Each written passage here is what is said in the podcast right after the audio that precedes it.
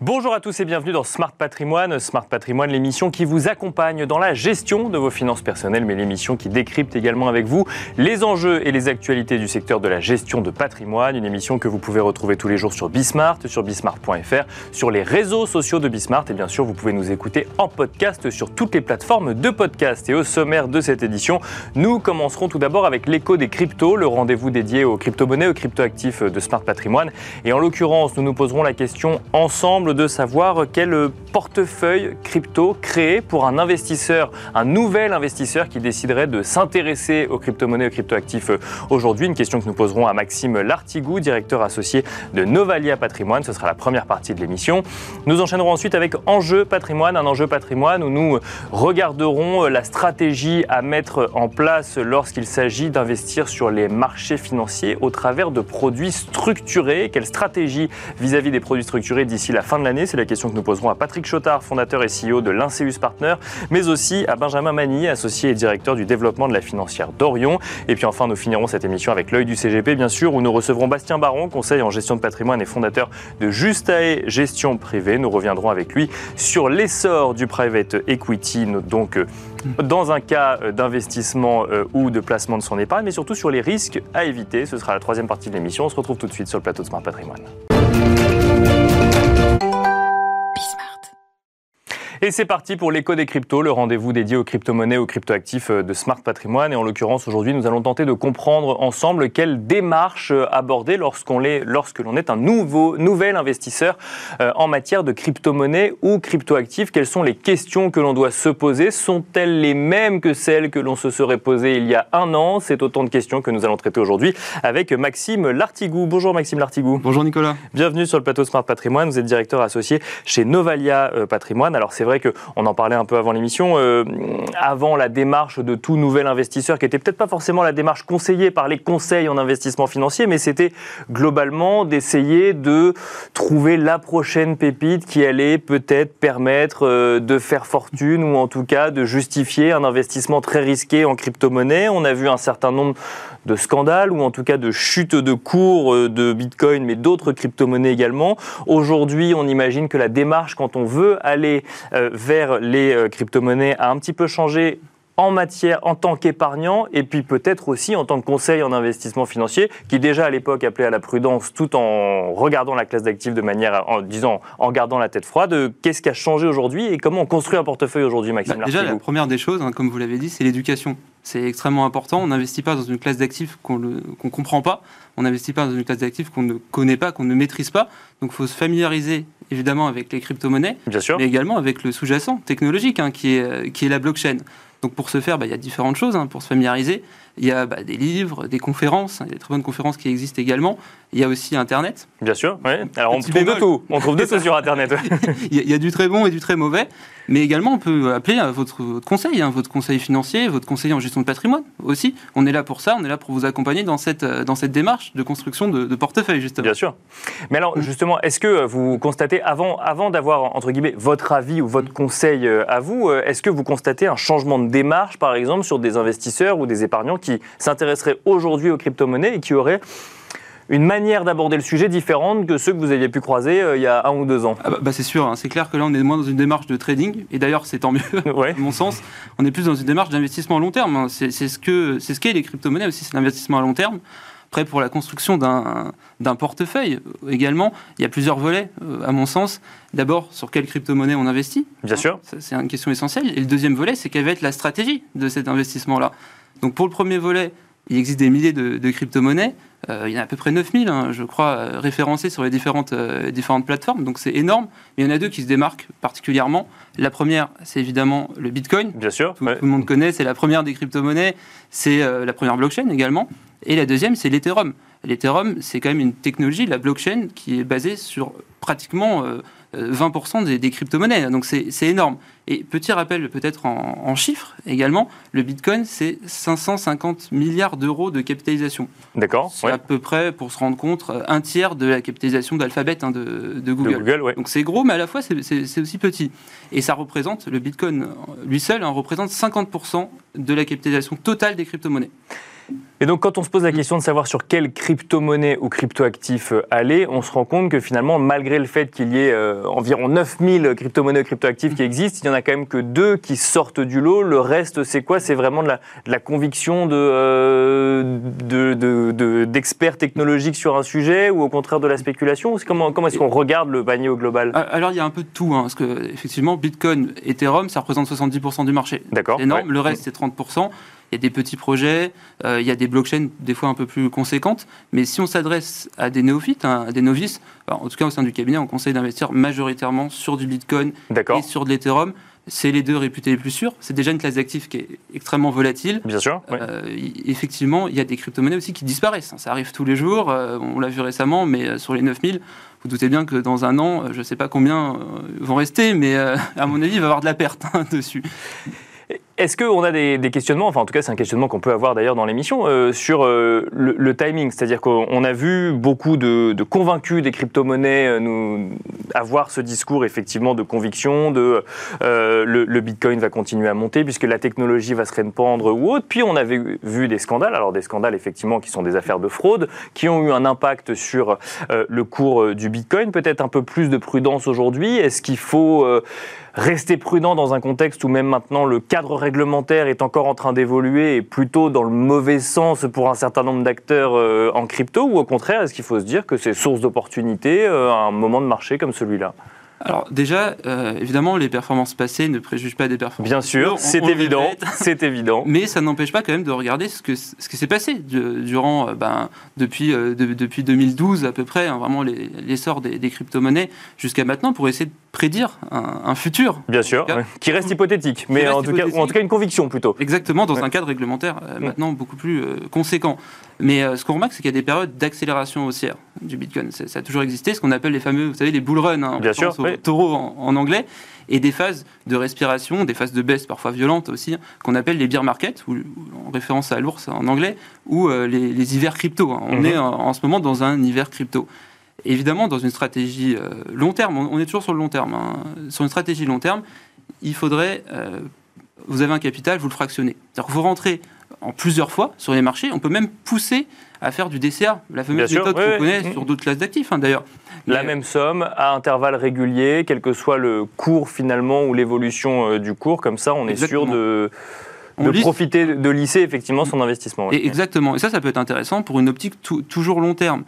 Euh, après, euh, il, faut, il faut mêler ça aussi avec une allocation globale. Évidemment, on ne met pas tous ses œufs dans le même panier, surtout, surtout quand on parle de crypto-monnaie, qui est un actif extrêmement risqué, extrêmement volatile, on, le répète. Quand on a notre pyramide du patrimoine, hein, vous, la connaissez, je, pense maintenant. Bien sûr, oui, euh, c'est un actif qu'on met tout en haut de la pyramide. Alors, après le reste, du coup. Après le reste, mais pas forcément. Alors, on n'est plus forcément dans un placement exotique. Hein, D'accord, mais, mais, on le met vraiment tout en haut dans, dans la catégorie d'actifs volatiles et, et risqués. Mais quand même, c'est intéressant parce que souvent, cette classe d'actifs est décorrélée des autres classes traditionnelles telles que l'immobilier, les actions, euh, les obligations par exemple. Et ça peut apporter un surplus de performance. Cette décorrélation, on la constate réellement parce qu'effectivement, on voyait euh, certains analystes nous dire regardez le cours du Nasdaq, regardez le cours du Bitcoin. Quand même, de temps en temps, on constate que ça réagit au même phénomène. On constate la décorrélation réellement? Alors, historiquement, oui. Euh, depuis 3-4 euh, ans, sur, il y a une petite corrélation avec le Nasdaq. Et c'est très intéressant ce que vous dites, justement, parce qu'il faut faire attention à la pondération dans l'allocation globale. Il faut, faut pas surpondérer le Nasdaq, comme certains ont l'habitude de, le faire aussi, parce que c'est une classe d'actifs qui marche très bien sur longue période, mais extrêmement volatile, avec de, la crypto-monnaie.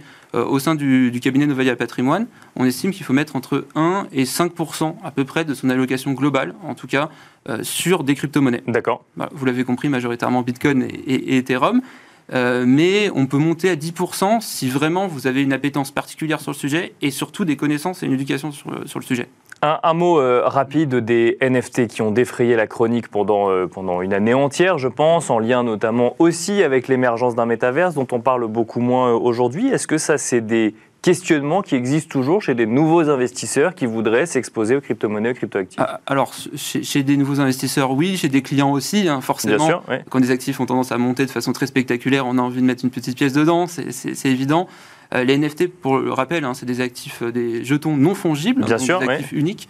Euh, extrêmement volatiles, Euh, c'est sûr que pour un néophyte, il faut absolument, faut pas du tout regarder cette classe d'actifs. D'accord, oui, c'est ça. Euh, C'est très risqué. Bon, en tout cas, très. oui. Et il faut reconnaître qu'il y a beaucoup d'arnaques aussi. hein. D'accord, oui. Il y en a eu beaucoup par le passé. Merci beaucoup, Maxime Lartigou, d'être venu décrypter sur le plateau de Smart Patrimoine la manière dont on peut euh, se constituer un portefeuille crypto. Donc, on rappelle entre 1 et 5% de son patrimoine Exactement. global, hein, ou en tout cas, c'est euh, comme la façon dont vous fonctionnez chez euh, Novalia Patrimoine. Merci beaucoup. Je rappelle que vous êtes directeur associé euh, de Novalia Patrimoine. Merci. Et quant à nous, on se retrouve tout de suite dans Enjeu Patrimoine. Et nous enchaînons à présent avec Enjeu patrimoine. Nous allons tenter de comprendre ensemble quelle approche avoir sur les produits structurés d'ici la fin de l'année. Alors la question est large puisqu'il existe évidemment de nombreux produits structurés, mais l'on voit la classe d'actifs revenir régulièrement dans les discours des conseillers en gestion de patrimoine, notamment en lien avec le fait que certains produits stru- structurés proposent des un capital garanti. Tous ne le proposent pas, mais en tout cas, cela remet euh, les produits structurés sur le devant de la scène. Quelle approche donc avoir vis-à-vis de cette classe d'actifs Une question que nous allons poser à nos deux invités. Euh, Benjamin Mani, tout d'abord. Bonjour Benjamin Mani. Bonjour. Bienvenue euh, sur le plateau de Smart Patrimoine. Vous êtes associé et directeur du développement de la financière d'Orion. Nous avons le plaisir d'accueillir également Patrick Chotard. Bonjour Patrick Chotard. Bonjour. Bienvenue sur le plateau de Smart Patrimoine. Vous êtes fondateur et CEO de l'Inceus Partner. Alors, je rappelle un petit peu vos rôles, effectivement, pour ceux pour qui ce ne serait pas euh, tout à fait clair, ce marché des produits structurés. Patrick Chotard, vous créez des produits structurés. Vous allez donc partager avec nous votre expertise marché qui vous conduit à créer des produits structurés, tandis que Benjamin euh, Mani, vous les achetez, puis ensuite vous les mettez à disposition de conseils en investissement financier ou de conseils en gestion de patrimoine. Donc, vous allez plutôt nous faire part de vos convictions, finalement, euh, en matière de produits structurés et convictions de marché. On va commencer avec vous, Patrick euh, Chotard. Nous sommes en octobre 2023. On a vécu, on espère en tout cas un certain nombre d'investisseurs experts, la majorité des hausses de taux que pouvait euh, réaliser euh, la BCE euh, ou la Fed. On est dans un environnement donc de taux élevés, notamment donc de rendements obligataires plus élevés, de questionnements sur les marchés actions qui continuent parfois quand même de progresser avec des phases plus ou moins importantes de progression. On l'a vu avant l'été. Qu'est-ce que ce contexte nous dit en matière d'investissement en produits structurés, Patrick Chotard? Donc effectivement, vous l'avez rappelé, la hausse de taux, c'est ces derniers mois l'élément structurant des marchés financiers. Les hausses de taux, on en a connu par le passé, Bien mais sûr. là, en fait, c'est la rapidité auquel les taux ont progressé qui a surpris un peu tout le monde. Donc effectivement, on est dans l'attente des prochaines décisions des banques centrales, une pause, une continuation. Néanmoins, ce- ce qu'a amené cette hausse de taux, c'est des possibilités en termes d'investissement qui n'existaient plus ces dernières années, notamment sur la classe d'actifs des produits structurés, des produits à capital garanti. Bien sûr. Et effectivement, le fait de ne pas pouvoir perdre de l'argent, évidemment, sauf défaut de, de l'émetteur, Rappelons qu'il y a quand même ce risque-là, effectivement. effectivement, il faut toujours rappeler bien les risques que comprennent ces produits, car ils ont aussi de nombreux avantages. Et donc, il faut faire une présentation équilibrée. Donc, dès lors, on retrouve un engouement sur des produits qui vont avoir le capital qui est protégé, mais aussi un rendement qui peut être garanti. Et donc, et qui apporte une tranquillité à l'investisseur sur par rapport aux aléas qu'il pourrait avoir sur d'autres classes d'actifs. Et c'est cette possibilité d'avoir aujourd'hui un capital garanti sur certains produits structurés qui les remet sur le devant de la scène. C'est le- c'est c'est en tout cas le, le fruit de ce contexte de taux hauts qu'on a actuellement. On va dire Ou en tout cas de hausse des taux, parce que de taux hauts, ça dépend un petit peu après des convictions de chacun, mais euh, de hausse des taux. On va dire qu'on est passé, la classe d'actifs des produits structurés, il faut savoir qu'elle est protéiforme. On a des produits à capitaux protégés, des produits à capitaux garantis. Pendant 10 ans, on n'a quasiment plus vu de capitaux garantis. On voyait des produits sur actions avec Bien un sûr, risque de oui. perte en capital. Et aujourd'hui, on voit moins ce type de produits et de plus en plus des produits à capitaux garantis, rendement garanti, qui assurent à l'investisseur un rendement connu à l'avance. Alors justement, euh, Benjamin Mani, euh, alors moi je parle d'un point de vue journalistique. Effectivement, on les voit beaucoup revenir sur le devant de la scène, ces produits structurés, en lien avec le fait qu'on a des produits à, capitaux, euh, à capital garanti qui n'existaient pas avant, qui étaient plus difficiles d'avoir, qui aujourd'hui existent et donc euh, qui intéressent euh, de plus en plus de monde. Rappelons qu'il y a un risque émetteur. Est-ce que euh, quand on propose, quand on fait une sélection de produits structurés, quand on propose des produits stru- structurés pardon, euh, à des conseils en investissement financier, on ne va chercher plus que ça? Ou au contraire, on accepte qu'il existe autre chose dans le monde des produits structurés Alors non, pas du tout, on va pas chercher euh, que ça. L'intérêt de la classe d'actifs produits structurés, c'est que c'est juste un terme générique qui euh, associe de l'obligataire, des obligations et des options. Bien sûr. ouais. Et à partir de là, on crée une formule euh, avec un- une adéquation euh, risque-rendement euh, totalement sur mesure. La beauté de la hausse des taux d'intérêt euh, pour les produits structurés, c'est que ça permet de revenir sur des SRI 1, 2, 3 qu'on n'avait plus euh, parce qu'on pouvait plus garantir le capital compte tenu des taux, donc on pouvait plus s'adosser à une obligation zéro coupon qui était suffisante pour garantir le capital à Bien sûr. oui. et que là, aujourd'hui, on arrive à balayer l'ensemble euh, du couple rendement-risque de 1 à 7. Donc en fait, on peut aller chercher des clients qui étaient très risque adverses, qui voulaient absolument avoir un capital garanti, très, très protégé. Et ça, en fait, c'est des gens qu'on peut aller chercher maintenant avec cette, euh, cette solution. C'était plus possible depuis. Donc ça a permis de l'ouvrir encore plus Exactement. finalement, d'élargir le champ des personnes qui pourraient être intéressées par des produits comme celui-là, avec évidemment une nécessité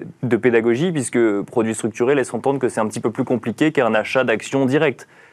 C'est euh, ouais, c'est plus compliqué en fait parce que c'est un, un scénario, mais c'est aussi euh, euh, quelque chose qui est très efficient à la fois pour le client et pour le distributeur, parce qu'à partir du moment où c'est un contrat où on sait ce qui se passe euh, du début à la fin en fonction de scénarios connus, anticipés, Bien sûr. en fait, il n'y a pas de surprise sur les réactions et l'évolution du produit structuré. Ce qui permet, en fait, à la fin du scénario, d'avoir une évidence d'acte de gestion pour le CGP, de cristallisation des gains pour le client final. Alors que quand vous investissez en direct sur le marché action ou sur le marché obligataire, bah, quel est le bon moment pour écréter ses plus-values? Est-ce que je rajoute? Est-ce que je- j'enlève un peu? Est-ce que je prends? Non. Le produit structuré, vous rentrez dans un scénario, le scénario est réalisé, vous récupérez votre plus-value et vous faites autre chose et vous restez actif dans le train de l'économie. Patrick Chotard, je reprends les mots de Benjamin Mani. Quand on rentre dans un produit structuré, on rentre dans un scénario. Quels sont les scénarios que vous regardez à l'heure actuelle sur ce mois d'octobre, peut-être jusqu'à la fin de l'année? Je ne sais pas jusqu'à sur combien de temps s'étendent vos scénarios, mais euh, quand on crée des produits structurés aujourd'hui, quels sont les, les signaux forts et les signaux faibles qu'on regarde? Donc en fait, effectivement, comme le, comme le disait Benjamin, quand on rentre dans un produit structuré, en fait, on passe un contrat avec un émetteur de produits Bien sûr. en disant, voilà, moi j'investis mon argent et en contrepartie, vous me dites clairement à quel moment je vais gagner, à quel moment je ne vais rien gagner et à quel moment je vais perdre. Donc au moins, ça, ça permet d'apporter de la clarté et c'est pour ça que les produits structurés parfois, dire, souffrent un peu de leur nom structuré. C'est ça, Alors bien que, sûr. ouais. en fait, c'est beaucoup plus simple à lire que le marché action. Le marché action, on ne sait pas où ça va aller, le- quels que soient les marchés d'ailleurs. Et quand on dit à quel moment, on parle bien de paliers qui sont en lien avec, de- avec la variation du sous-jacent du produit tout à fait, structuré. tout à fait. C'est en fonction de l'évolution du sous-jacent qu'on va déterminer les différents scénarios possibles. Euh, donc aujourd'hui, pour répondre à votre question, ce qu'on fait, c'est simple, c'est qu'on se dit les taux sont montés, donc on va en profiter. Donc on va aller sur des produits avec taux garantis qui peuvent rapporter aujourd'hui voilà, entre 4 et 7 Voilà, Globalement, Bien en sûr. du niveau de risque qu'on est prêt à prendre, c'est quelque chose qu'on peut avoir sur des sous-jacents, on va dire, obligataires. Donc ça veut dire que quand on parle de 4%, on a des produits quoi, à capitaux garantis ou presque? À capital garanti ou presque? Capitaux garantis qui ouais. rapportent 4% et qui peuvent aller jusqu'à 7% si on prolonge la maturité. Imaginons quelqu'un qui se dit aujourd'hui, euh, je pense que les taux sont à leur apogée, j'ai envie de cristalliser euh, ces taux-là, Bien sûr. bah, pourquoi pas s'engager sur les 12 prochaines années en disant bah, j'aimerais avoir un taux qui est haut, si je pense, comme certains le disent, que, le que les taux vont descendre. Après, il y en a d'autres qui pensent exactement le contraire et qui pourraient avoir des vues différentes, mais effectivement, la flexibilité apportée par la classe d'actifs, c'est ce qu'elle permet de faire aujourd'hui. Ça, c'est sur le marché obligataire. Bien sûr. Sur les marchés actions, on voit une certaine fébrilité. C'est-à-dire qu'après l'euphorie qu'on a eue ces derniers mois, là, on voit un peu plus de fébrilité. Donc un retour de volatilité dans les derniers jours, euh, un contexte macroéconomique qui est quand même plein d'incertitudes, genre au niveau... euh, Bien sûr, oui, si on sort du, niveau, du, du- de- du simple champ de l'économie et de la finance, que, complètement, oui, bien c'est sûr. ça. Donc aujourd'hui, les investisseurs, ils vont vouloir se dire, voilà, je ne vais pas réfléchir si est-ce que le marché va monter, est-ce que le marché va descendre. Ils vont plutôt réfléchir par quel est le scénario que je ne vois pas arriver. Avec un degré de, de certitude, voilà, si je pense que est-ce que le marché action va baisser de 80%, peut-être que l'investisseur ou le CGP se dit, c'est un scénario que je n'envisage pas. Et on va essayer après d'optimiser le couple rendement-risque avec ce scénario qui n'arrivera pas. Et donc là, on peut sortir des produits sur action ou sur euh, indice qui vont rapporter un rendement peut-être entre 5 et 10 Benjamin Magny, alors euh, Patrick Chotard a en partie répondu à la question, mais euh, comment on utilise un produit comme celui-là dans le contexte euh, actuel en lien avec euh, les questionnements des épargnants quand ils se trouvent dans le bureau d'un conseiller en gestion de patrimoine? Ouais, bah nous, c'est pas. Alors, les capitaux garantis, c'est pas du tout la majorité de nos allocations. Nous, on fait 325 millions de structurés par an. D'accord. Euh, c'est pas du tout une grande majorité de, de capitaux garantis. Nous, euh, pourquoi d'ailleurs? Parce que c'est peut-être euh, des épargnants qui ont moins besoin de pédagogie parce qu'ils s'y connaissent un peu plus. Alors déjà, nous, on, Ouais. accompagne énormément euh, les conseillers dans la, la, pédo- la pédagogie vis-à-vis de, Bien sûr. produits. Et nous, les produits structurés, c'est à peu près 30% d'une alloc hein, cible Mhm. sur un, un client final. Et après, c'est vraiment une, une palette qui permet d'être investi et d'être dans le train de l'économie pour pas se faire attraper par l'inflation. Et c'est vraiment ça qu'on essaie de transmettre. C'est-à-dire qu'il n'y a pas, c'est très difficile de timer le marché, c'est le moment des actions, c'est le moment des obligations, euh, là il y a un bon coup à faire, etc. Effectivement, on va tirer profit, les taux montent, on a des capitaux garantis, la vol monte, on peut, on- on peut faire des barrières plus basses, etc. etc. Donc ça c'est un peu notre, Bien sûr. le, le moteur interne, mais il ne faut pas oublier euh, l'état d'esprit général dans la gestion de patrimoine qui est que pour pas se faire ronger par l'inflation, dans une optique de préservation de son patrimoine, de transmission de son patrimoine à ses descendants, il faut être investi, il faut être dans le train de l'économie. Et qu'il ne faut pas timer le marché, parce que ça c'est le meilleur moyen de perdre, parce que c'est une chance sur deux, une pièce en l'air. Donc on change l'approche vis-à-vis du marché et les- le fait de passer par des produits, produits structurés change l'approche, c'est ça Non, On- en fait, on, on- on doit être investi et investir un peu tout le temps. D'accord. pour éviter les gros sauts de volatilité. Et après, on doit être investi. La beauté des produits structurés, c'est qu'on peut être investi avec un couple rendement, rendement risque sur mesure qui satisfasse tout le monde. Alors, si je reprends votre, votre exemple de 30%, par exemple, Mm. donc, euh, et objectif cible, effectivement, dans un, dans un patrimoine global, euh, c'est quoi? C'est euh, un produit structuré, cinq produits structurés, une diversification de produits ah non, structurés c'est produits structurés, avec que plusieurs scénarios, du coup, Bien qui sûr, se parce que vous allez avoir des produits capitaux garantis, donc des gens qui n'ont pas beaucoup de temps devant eux, qui ont absolument besoin de sortir à une échéance fixe et de garder ce capital. Voilà, vous n'allez pas proposer le même produit structuré à quelqu'un d'âgé, retraité, qui a besoin de son capital pour vivre, euh, que euh, un jeune actif d'une trentaine d'années euh, qui a la vie devant lui et qui, lui, a besoin vraiment de se, de, de se consolider son patrimoine au fur et à mesure et d'être systématiquement investi parce qu'on sait que voilà la- la- l'inflation, l'érosion de, de la monnaie depuis qu'on frappe monnaie, Bien c'est colossal. Mais, mais le, le- le contrat du produit structuré, le scénario, il est pris à un instant T. Ça veut dire qu'après, ce, ce- ce jeune ou cette jeune trentenaire va reprendre d'autres produits structurés, faire évoluer son produit structuré Oui, en moyenne, les produits structurés. Alors, pour les capitaux garantis, euh, vous avez des, des échéances euh, fixes qui sont euh, autour de, de 5 à 7 ans, nous, ce Bien sûr, en ce moment. Et vous avez des rappels possibles, mais qui sont au gré de l'émetteur, donc c'est pas forcément euh, adéquat. En revanche, sur les produits actions, la statistique, c'est que ça dure 18-24 mois. Donc, c'est des produits qui sont très rapides, en fait. Bien sûr. oui. On a Donc ça nécessite une gestion quand même assez régulière avec un conseil en gestion de patrimoine ou autre de cette poche euh, produit structuré quand on veut gérer son patrimoine Ah, correctement. C'est clairement une valeur ajoutée. Un produit structuré, c'est très difficile euh, pour le commun des mortels d'y aller tout seul. Et c'est vraiment le- l'essence même de l'intérêt d'avoir un, un- un médecin du patrimoine qui est euh, le CGP et qui permet d'être aux côtés d'une famille de toutes les générations, quel que soit le cas de figure et, l'endroit où est la famille dans son évolution. Merci beaucoup, messieurs, d'être venus sur le plateau de Smart Patrimoine. Merci Benjamin Magny, associé directeur Avec du plaisir. développement de la financière d'Orion. Merci Patrick Chotard, fondateur et CEO de l'Inceus Partner. Merci à vous de nous avoir suivis. On se retrouve tout de suite dans l'œil du CGP. Et nous enchaînons avec la dernière partie de l'émission, l'œil du CGP. Nous avons le plaisir de retrouver en plateau Bastien Baron, conseiller en gestion de patrimoine et fondateur de Justae Gestion Privée. Bonjour Bastien Baron. Bonjour Nicolas. Bienvenue sur le plateau. Dans votre viseur, hein, dans l'œil du CGP, cette semaine, le private equity, une classe d'actifs en plein essor, conseillée à beaucoup euh, d'épargnants, recommandée par beaucoup euh, de professionnels de l'investissement, en lien notamment avec les performances affichées par la classe d'actifs sur les dernières années. Mais euh, on va revenir avec vous aujourd'hui sur les risques, puisque bah, qui dit rendement dit risque à un moment, il faut peut-être s'en rappeler aussi. Exactement, donc euh, c'est vrai que c'est une classe d'actifs en plein essor. On voulait faire un petit pendant avec la partie cotée. Euh, c'est vrai que chez, chez Justae, ce que, l'on fait, c'est qu'on crée des allocations aussi sur la partie non cotée. Euh, dans la partie cotée, on a un petit peu l'habitude. Souvent, c'est sur un contrat d'assurance vie. Vous allez retrouver une partie de fonds en euros, monétaires, obligataires, potentiellement aussi des produits structurés, fonds alternatifs, une partie d'actions Bien sûr. avec euh, souvent des sous-segments en fonction de la zone géographique, euh, sectorielle, etc. Sur la partie non, non cotée, on peut faire à peu près la même chose. C'est-à-dire qu'on va retrouver aussi des, des investissements sur tout ce qui va être infrastructure non cotée, immobilier. Euh, on va retrouver aussi la partie dette privée et enfin la partie private equity, dont on va pouvoir parler un peu plus, Bien sûr, un peu ouais. plus longuement.